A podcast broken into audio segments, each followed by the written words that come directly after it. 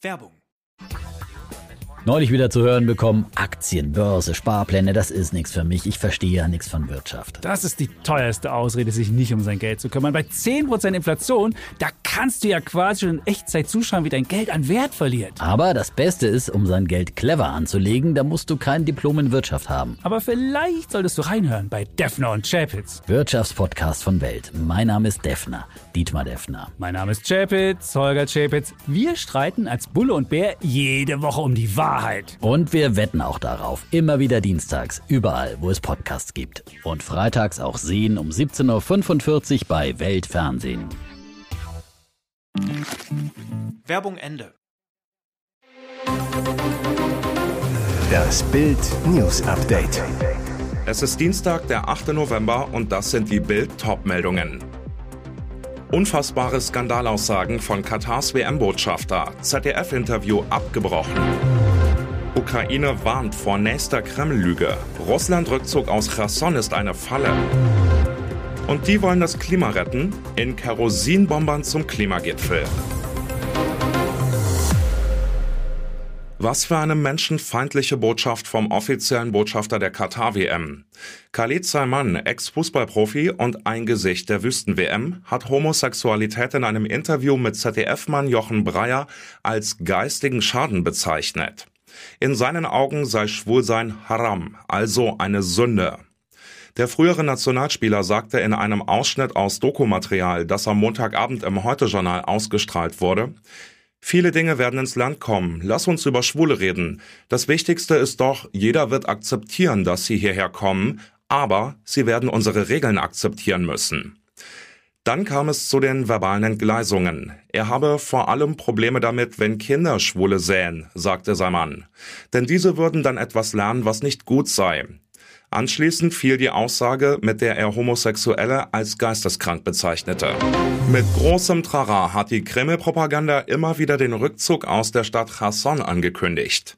Jetzt warnt die Ukraine und deckt den nächsten Kreml-Bluff auf. Der groß angekündigte Rückzug der Russentruppen aus der Stadt ist eine Falle. Eine ukrainische Militärsprecherin erklärte, die russischen Truppen bemühen sich, alle davon zu überzeugen, dass sie sich zurückziehen. Aber gleichzeitig sehen wir objektive Beweise dafür, dass sie dort bleiben. Militärische Einheiten seien weiter vor Ort, auch militärische Ausrüstung sei nicht weggebracht worden.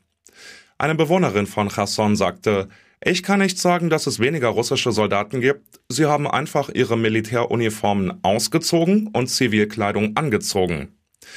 Der offensichtliche Kreml-Plan, die ukrainische Armee in Orte und Städte zu locken, um sie dort in blutige Straßenkämpfe zu verwickeln. Sie sind gekommen, um das Klima zu retten. In protzigen Privatjets, riesigen Regierungsmaschinen, in schmutzigen Kerosinbombern. Doch die Flugzeuggeschwader verstecken die Veranstalter des Weltklimagipfels vor der Öffentlichkeit. Sharm el-Sheikh in Ägypten am Montagnachmittag. Die Kanzlermaschine setzt Olaf Scholz auf dem Flughafen des ägyptischen Badeortes ab. Der Kanzlerflieger hebt kurz darauf wieder ab, mit Kurs auf Zypern. 800 Kilometer zusätzlich, um dort über Nacht geparkt zu werden. Offizielle Begründung der Bundesregierung für das Fliegerkarussell, Visaprobleme bei der Crew. Nach Sharm el-Sheikh kommen 110 Staats- und Regierungschefs, 2000 Redner, mehr als 35.000 Delegierte aus aller Welt. Die allermeisten mit dem Flugzeug. Nur Klimaikone Luisa Neubauer reiste fünf Tage lang medienwirksam mit Bus und Bahn bis nach Istanbul, flog von dort Kurzstrecke nach Ägypten. Am Samstag starb Ex-Kinderstar Aaron Carter im Alter von 34 Jahren. Seine Haushälterin fand ihn am Morgen tot in seiner Badewanne in seinem Haus in Lancaster in Kalifornien. Zuletzt hatte der Sänger fast nur noch mit Skandalen und Drogenexzessen Schlagzeilen gemacht. Und neue Details lassen befürchten, dass er noch nicht aus dem Drogensumpf heraus war. Laut einem amerikanischen Promi-Magazin haben Polizeiermittler mehrere Dosen mit Druckluft sowie verschreibungspflichtige Pillen in Carters Bade- und Schlafzimmer gefunden. Es sei aber nicht klar, ob das auch die Todesursache war. In der Vergangenheit hatte Carter immer wieder mit Drogen- und Alkoholproblemen zu kämpfen. Und auch mit seiner Sucht nach Druckluftspray ging er offen um. Erst im September sagte er, er habe sich sein Gehirn kaputt gemacht, indem er Druckluftspray aus Dosen eingeatmet und über 100 Krampfanfälle erlitten habe. Tapfer kämpft er gegen die Folgen der Volkskrankheit Diabetes. TV-Star Jacques Breuer, bekannt zum Beispiel aus dem Tatort oder Derrick, muss sich seit 30 Jahren regelmäßig Insulin spritzen. Doch im Mai bekam er plötzlich die Spätschäden dieser Krankheit zu spüren. Der Schauspieler zu Bild, ich wäre fast gestorben. Breuer, der große Zeh am linken Fuß entzündete sich, ich bekam eine schwere Sepsis. Die dramatische Folge, der Zeh war nicht mehr zu retten, musste amputiert werden, die beiden Zehen daneben gleich mit. Doch nach der OP heilte die Wunde nicht. Der Schauspieler, ich hatte wahnsinnige Schmerzen. Vier Monate lang war ich in zwei Krankenhäusern. Jacques Breuer durfte schließlich nach Hause, doch dort ging es ihm immer schlechter. Meine Hausärztin ließ mich nachts in die Notaufnahme bringen. Dort entdeckten Chirurgen, dass Breuer einen Abszess im Fuß hatte. Ich wurde sofort operiert, die beiden retteten mein Leben. Und jetzt weitere wichtige Meldungen des Tages vom Bild Newsdesk. Beschwerdebrief enthüllt, russische Einheit verliert 300 Soldaten in nur vier Tagen. Die Nachrichten von der Front in der Ostukraine sind schlimmer denn je für Wladimir Putin. Doch auch diese werden den Kreml-Tyrannen nicht zum Einlenken bewegen. Ein Beschwerdebrief mitten aus der Kampfzone deckt neue dramatische Verluste der russischen Truppen auf. Demnach sollen Putins Truppen innerhalb von nur vier Tagen rund 300 Mann verloren haben. Das Portal The Insider veröffentlichte den Brief von Angehörigen der 155. Marine-Infanteriebrigade der russischen Pazifikflotte. Auch der Telegram-Kanal Greyzone, der Verbindungen zu der Söldnertruppe Wagner haben soll, veröffentlichte das an den Gouverneur des Gebiets Primoje, Oleg Koschemjako gerichtete Schreiben. Die Soldaten seien tot, verwundet oder würden vermisst, hieß es.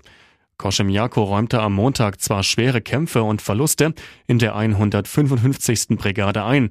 Diese seien aber bei weitem nicht so hoch wie in dem Brief der Soldaten vom Sonntag angegeben, sagte er in einer aus seinem offiziellen Telegram-Kanal veröffentlichten Videobotschaft. Nächste Kanzlerklatsche aus der Ampel. FDP beschließt Anti-Scholz-China-Papier. Die FDP will Kanzler Olaf Scholz auf Kurs zwingen. Die Liberalen beschlossen am Montag ein knallhart Papier, das sich in Teilen wie ein Misstrauensvotum gegen den China-Kurs des Kanzlers liest und wohl auch genauso gemeint ist. Scholz hatte gegen den Widerstand von sechs Fachministerien den Teilverkauf eines Hamburger Hafenterminals an einen chinesischen Staatskonzern durchgesetzt, sein Gastgeschenk für seinen Peking-Trip in der Vorwoche. Seitdem kommt China-Scholz nicht mehr aus der Verteidigungshaltung heraus. Die FDP macht nun klar, China-Deals nicht nochmal mit uns. Denn das Elf-Punkte-Papier des Generalsekretär Bijan Jesaray und der Bremer FDP-Chef Tore Scheck am Montag in Berlin vorstellten, richtet sich nun gegen alles, was Scholz in Sachen Hafen und China gemacht hat. Die Ampelpartei FDP fordert eine komplett neue Politik zum Schutz der kritischen Infrastruktur in Deutschland und den Ausschluss von Schurkenstaaten und Diktaturen und deren Konzernen aus dem Bereich. Händler zittern vor Kundenflaute, Bürger sparen bei Geschenken, Gänsebraten wird teurer, Weihnachtsschock. Rappelvolle Straßen in den bunt beleuchteten Innenstädten, drinnen Gedränge an den Ladenkassen, am Heiligabend dann das Rascheln des bunten Geschenkpapiers unterm Tannenbaum, während im Hintergrund stille Nacht, heilige Nacht tönt und der Duft der Weihnachtsgans im Ofen das mollig warme Wohnzimmer erfüllt. Weihnachten steht schon wieder vor der Tür. Doch dieses Jahr könnte wegen der Teuerkrise alles anders werden. Experten warnen, statt Weihnachtsbock droht Weihnachtsschock.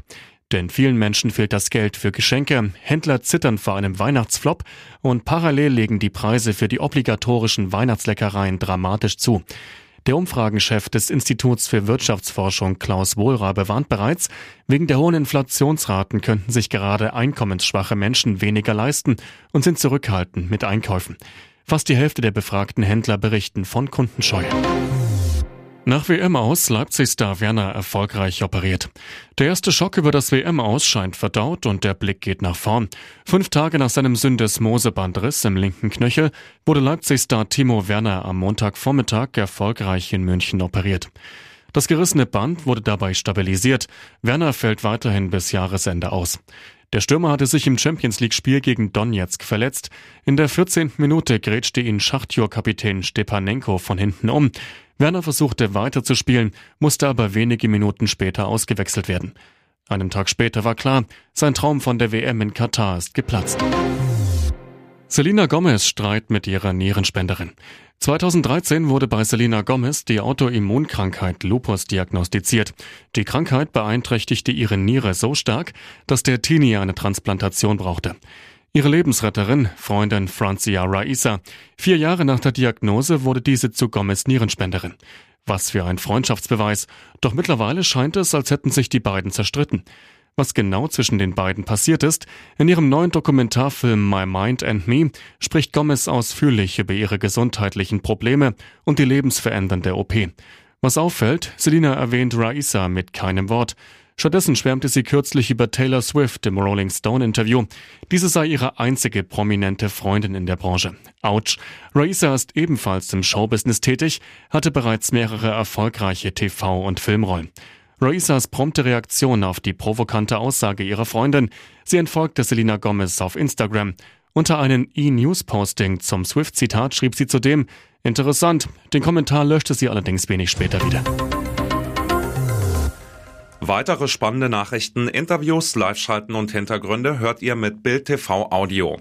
Unser Fernsehsignal gibt es als Stream zum Hören über Tunneln und die Tunneln-App auf mehr als 200 Plattformen, Smart Speakern und vernetzten Geräten.